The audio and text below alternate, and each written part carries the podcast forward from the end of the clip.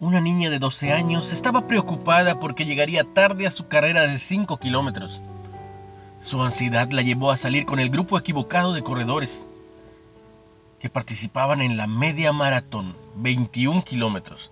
Después de 5 kilómetros, cuando la línea de llegada no se veía por ninguna parte, se dio cuenta de que estaba en una carrera más larga y difícil. En lugar de abandonar, siguió corriendo. La maratonista por accidente completó su carrera y llegó en el lugar 1885 entre 2111 competidores.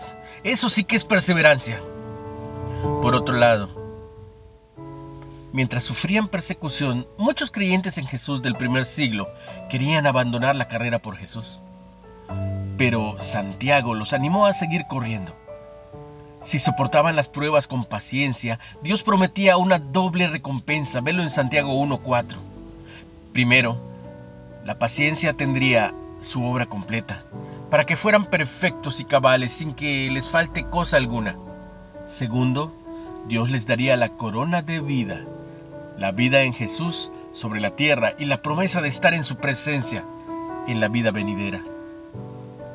Hay días en que la carrera cristiana no parece ser la que a esa a la que nos inscribimos, sino parece más larga, más difícil de lo que esperábamos. Pero como Dios provee, podemos perseverar y seguir corriendo. Una reflexión de Marvin Williams. ¿Qué dificultades estás soportando en este momento? ¿En qué carrera estás? ¿Qué puedes hacer para permanecer fiel a Dios mientras atraviesas estas pruebas?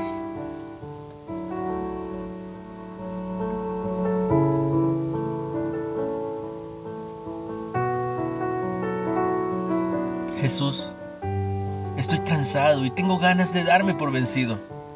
Por favor, fortaléceme